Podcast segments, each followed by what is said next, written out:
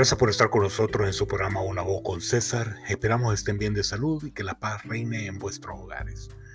Quiero agradecer vuestra sintonía y al mismo saludar a Frank Muñoz, a Koshi, a Mani, a Víctor Manuel en Chile y a, Adrián Samán en la Argentina, entre otros. A Grace García, agradezco tus mensajes, Grace, y al final llegamos a la conclusión que estamos de acuerdo en estar en desacuerdo.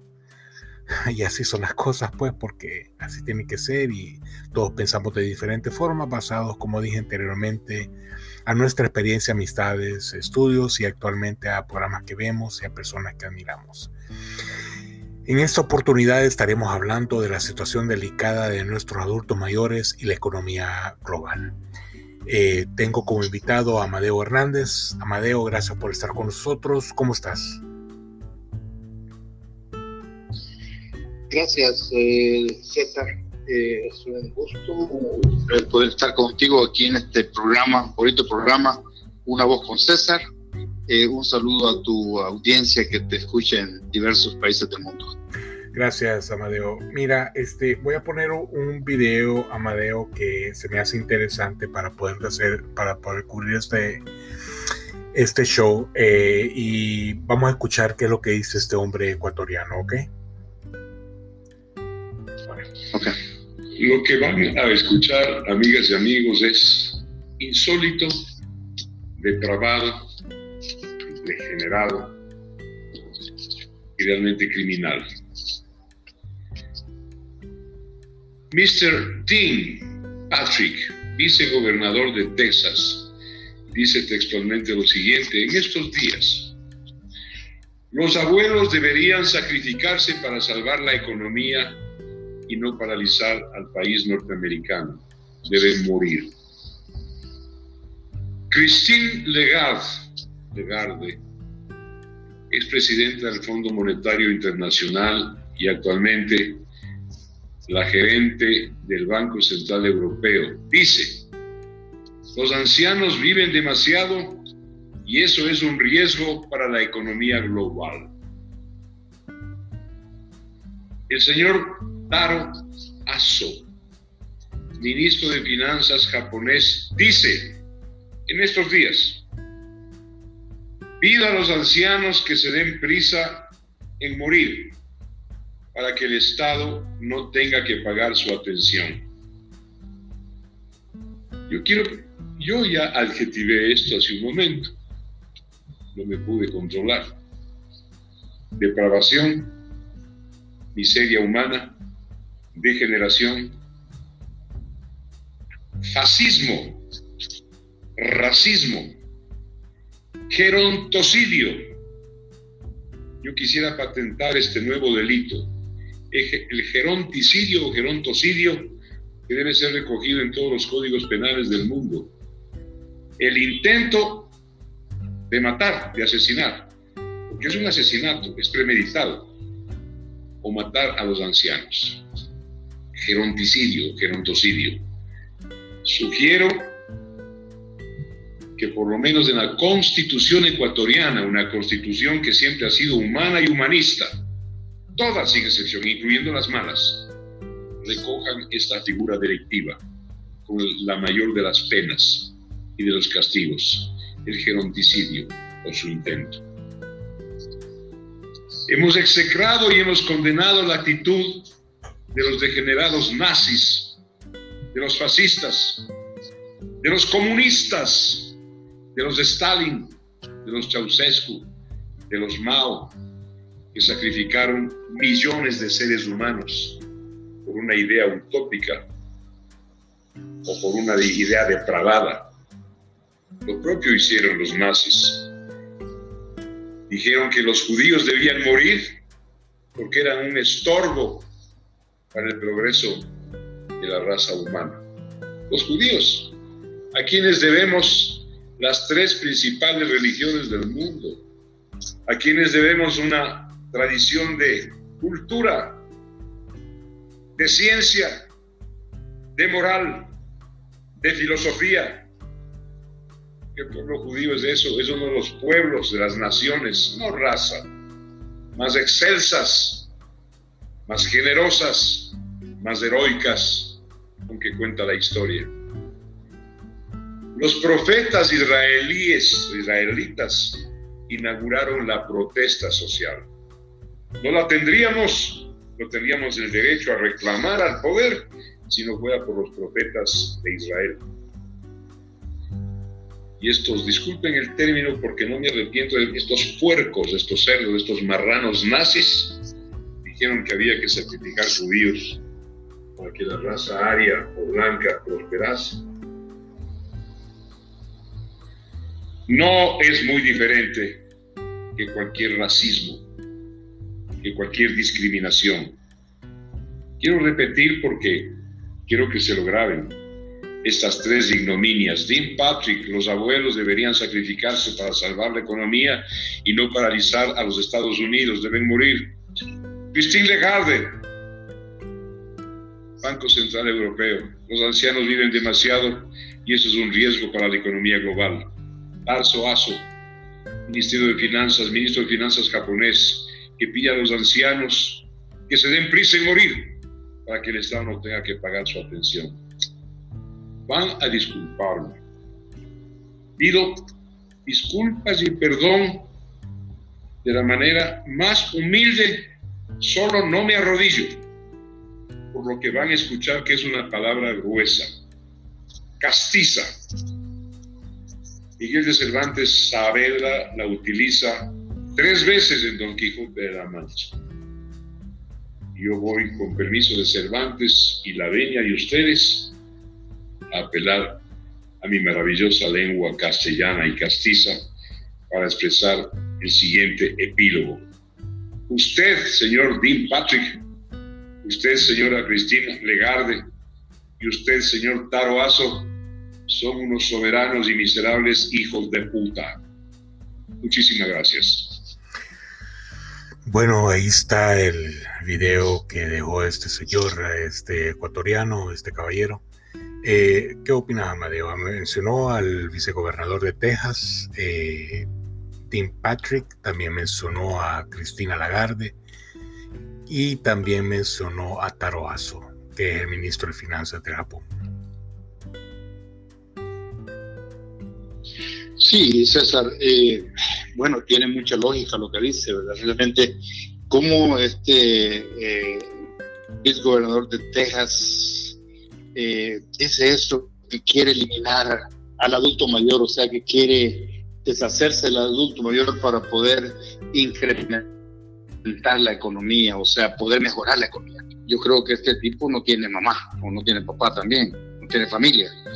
Eh, esto va en contra pues de la naturaleza, en contra del eh, hogar, ese hogar que eh, ha sido formado siempre, donde el adulto mayor se tiene que honrar hasta que, hasta que muera, pues, pero no, no podemos provocarle la muerte. Lo mismo pasa también con este, la ex eh, presidenta del MFI, o sea, realmente no, no pueden ellos tratar, ella es una mujer que conoce los países, los cinco continentes, ellos saben cómo están distribuidos, dónde hay más adultos mayores y que de alguna manera u otra ellos saben de que en esa parte de Asia, eh, hablando de China, Japón, es donde más adultos mayores hay hoy en día. ¿Por qué? Porque en las últimas seis décadas ellos prohibieron a que las parejas, el matrimonio tuviera más de un hijo. Entonces es obvio que la población del adulto mayor se ha incrementado más.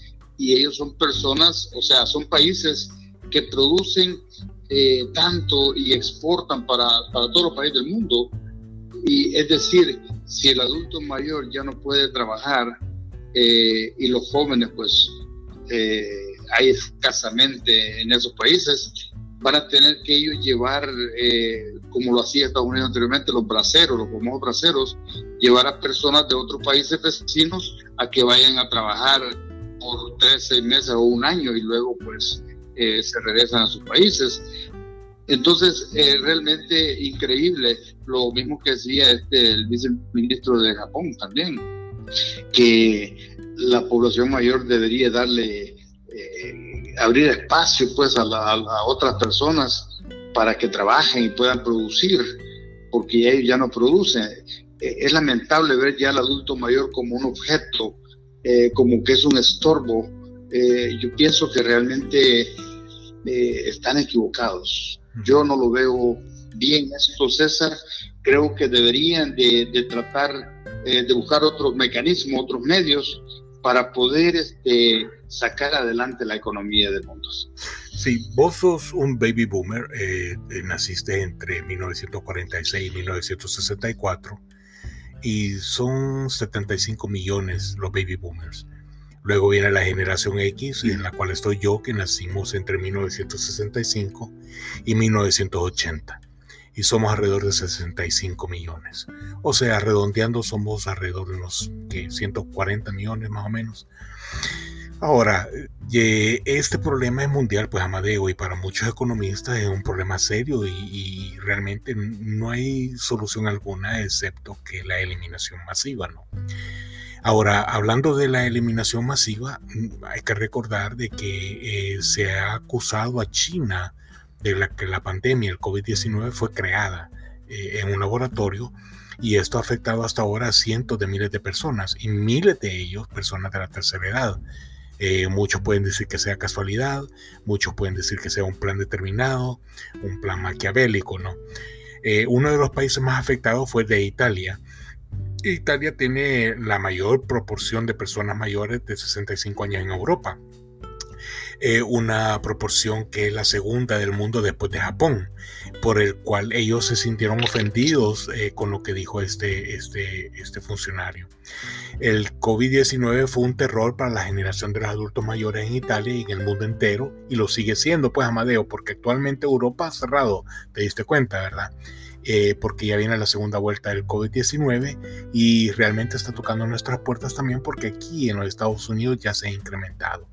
Japón, Italia, Inglaterra ah, son ejemplos de población alta de adultos mayores.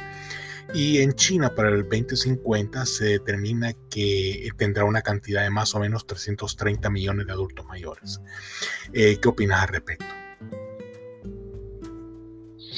Bueno, fíjate que esto de este COVID-19 realmente ha, causado pavor eh, a nivel mundial. Este, imagínate que en varios países, especialmente en Bélgica, pero también en Suecia, Alemania, Gran Bretaña, España, Italia, eh, cerca del 50% de los muertos por COVID-19 establecidos han tenido lugar en los, eh, en los geriátricos.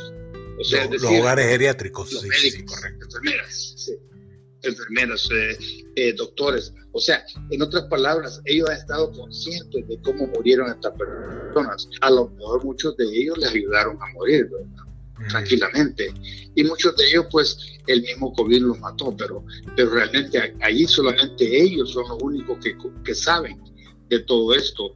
Eh, imagínate, pues, que en estos países el adulto mayor ya no quiere ir a, a ver un médico, están eh, con, temor pues a, que ya no van a regresar a casa. Ya no les importa, se están tratando ellos mismos en casa con este, remedios caseros para poder eh, sobrevivir a esta enfermedad del COVID-19. Así es. Eh, este crecimiento vertiginoso de este grupo poblacional, Amadeo, obliga a enfrentarse con problemas debidos a la falta de servicios institucionales adecuados para ellos, pues, y es que la misma sociedad carece de, la capacidad para ofrecerles esta atención que requieren, ¿no? Eh, en este caso, podemos poner eh, a Blanca Ceseña. ¿Qué es lo que hace Blanca Ceseña, Amadeo? Bueno, mira, que se enseña, realmente ella tiene una fundación, eh, Blanca Foundation, ella trabaja en un lugar de los adultos mayores, ella atiende a adultos mayores que están ahí abandonados, estas personas están abandonadas, muchas de ellas, no les llegan a ver ni los familiares, ella viene y les cuenta eh, historias, les lee un libro y, les, eh, les cuenta un chiste, pues, para poderlos hacer sentir bien, poderlos reír. por ejemplo, nosotros en Fundación Bernardina tenemos esta fundación que apoyamos a las personas del segmento del adulto mayor. Estas personas desean de que uno las vaya a ver cinco minutos y pueda convivir con ellas para ellos sentirse feliz porque se sienten marginadas en sus propios hogares. Imagínate que los gobiernos estén planeando hacer algo, algo eh, como reducir, por ejemplo, fíjate, el Fondo Monetario Internacional está eh, buscando la manera de cómo eh, reducir las pensiones, imagínate, a los adultos mayores. Si los adultos mayores reciben un promedio de 800 a 900 dólares al mes y de ahí tienen que pagar renta y alimentación y, y otros gastos. Pues. Aquí en los Estados Unidos, en otros países es 300, 200 dólares, si en caso. Bueno, aquí no te estoy hablando de Estados Unidos. Mm. Entonces, ¿por qué? Un apartamento, una recámara te está costando eh, 1.500 dólares hoy en día. De dos recámaras te cuesta 2.500 dólares. Es decir, ¿cómo vas a poder sobrevivir si te quitan parte de ese cheque que te está mandando eh, hoy en día, César? El adulto mayor está eh, pasando una situación tremenda y esto estamos, como tú lo decías, hablando de Estados Unidos pero en nuestros países, por ejemplo El Salvador, entre César, allá si no cotizaste al Seguro Social, no te van a dar eh, un, eh, un, retiro de 300 dólares, por ejemplo. Entonces, el que no cotizó va a tener que ver dónde consigue aguacate o mango para poder sobrevivir o que le ayude un familiar. De lo contrario, va a morir en una situación precaria. Claro. Eh, lo que pasa también, Amadeo, es de que tenemos que ponerle ojo a estos países asiáticos porque ellos tienen una fuerza laboral eh, o sea, súper fuerte. Y si llegara esta productividad a bajar, realmente va a afectar al mundo entero y eso es lo que están ellos viendo, ¿no?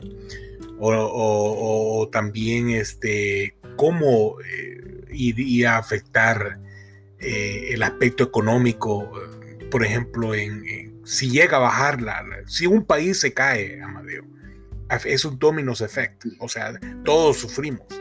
Eh, imagínate si llega a reducirse la, la, producción, por ejemplo, en, país, en los países asiáticos, sería, sería una catástrofe mundial, pues, económicamente hablando.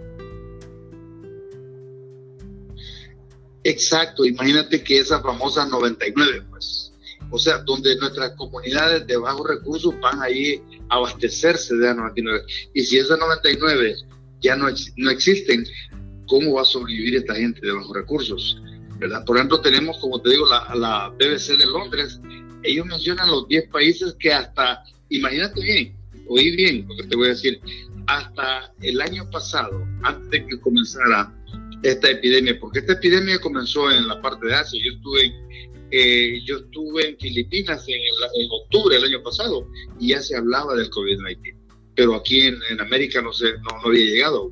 Imagínate que hasta, el, hasta este año recién pasado, hasta diciembre, ponle, habían 10 países que la, un paraíso para el adulto mayor, pero que ahora ha dejado de serlo, como lo son Noruega, Suecia, Canadá, Suiza, Alemania, Holanda, Estados Unidos, Japón, Australia, países que el adulto mayor eh, ha tenido todo, pues, o sea, eh, no desean pero ni morirse aunque tengan ya 100 años, porque están viviendo eh, en la gloria prácticamente. Entonces, pero ahora vamos a ver la otra cara de la moneda. Tenemos otros países que el, adulto mayor desea morirse porque ya no, no, no, no, tienen ni para comer, para alimentarse. Como lo son este, Afganistán, eh, Mozambique, Uganda, Etiopía. Eso estamos hablando de los países de África. Ahora vámonos aquí a América Latina. Estamos Haití, Bolivia, Colombia, Nicaragua, Guatemala, Honduras, El Salvador, eh, Brasil, Venezuela. O sea, el adulto mayor está sufriendo realmente graves problemas eh, económicos. No, no tienen, bueno, muchos de ellos comen una vez al día, imagínate. Sí, existe la falta de apoyo familiar, la salud, economía, relaciones afectivas, eh, eh, viudos. Es decir, este es, un, es un problema serio y es un problema serio social y obviamente económico. Eh, un último pensamiento, Amadeo, ah, con respecto a la economía mundial y, y los adultos mayores. Eh, yo pienso, César, eh, mi opinión es que tenemos que honrar a los adultos mayores hasta que se les llegue el, último día, hasta que Dios decida cuándo, se, cuándo tienen que partir de este mundo. Pero no tenemos que asesinar a ese adulto mayor, porque realmente estamos cometiendo un crimen, estamos cometiendo un asesinato, nos vamos a convertir como Hitler cuando asesinó a tantos judíos inocentes. Entonces, nosotros no podemos llegar a ese extremo, eh, realmente masacrar a los adultos mayores. Ahora, los gobiernos tienen que buscar un mecanismo a nivel mundial de cómo agilizar las economías, cómo reactivar esas economías, porque este COVID-19 ha afectado eh, las economías a nivel global. Y, pero realmente hay con este repunte que, se viene, bueno, están anunciando que pueda venir algo más serio de lo que hemos vivido, eh, pero hay que esperar en Dios de que todo va a estar bien y que eh, todo va a funcionar, pero no nos desesperemos. Y Dios es bueno, César. Dios va a hacer el milagro de que todo continúe normal. Sí, este, dentro de la faceta de, este proceso que tiene repercusiones en jubilación y pensión eh, para prevenir complicaciones eh, en un futuro, eh, realmente se necesita de los apoyos familiares, sociales y económicos y que sean constantes y adecuados, ¿no? Exacto, porque yo pienso que la familia, la familia tiene una eh, responsabilidad de ayudar al adulto mayor, porque imagínate, César, de no haber sido por ese adulto mayor, nosotros no existiéramos. Nosotros nos debemos a ellos, por lo cual tenemos que honrarles hasta que ellos pues mueran. Eh, yo creo que es un deber, una responsabilidad de todo ser humano hacer eso, porque cuando, cuando tú eras pequeño, eh, César, por ejemplo, tu mamá, tu papá te asistieron, te daban hasta de comer en la boca porque no podías tú hacerlo por tus propios medios. Mm. Entonces, es decir, dependía de ellos. Ahora ya cuando ellos llegan a viejos, ellos también dependen de los jóvenes, de las personas que puedan trabajar y puedan darles eh, pues eh, lo necesario para que ellos puedan sobrevivir. Así es. Uh, despídete de tu audiencia, Amadeo. Te agradezco mucho que hayas estado con nosotros en este programa. Y realmente esto es un tema delicado, pues es un tema que hay que tratarlo con, con, sutileza, no es de llevarlo a la ligera, porque estamos hablando de, de, vidas, pues estamos hablando de personas que ya aportaron a la sociedad y que realmente ahorita están en un proceso de retiro. Y ahí vamos a estar nosotros dentro de poco tiempo también, ¿no? Claro, ahí para ahí vamos ya. Eh, realmente tenemos que llegar ahí, porque si Dios nos lo permite, vamos a llegar ahí, César. Eh, un saludo para tu audiencia. realmente esa fiel audiencia que tienes, César. Un bonito programa, me gusta este programa porque tocas temas de diferentes tópicos, o sea, política, religiosa, de todo.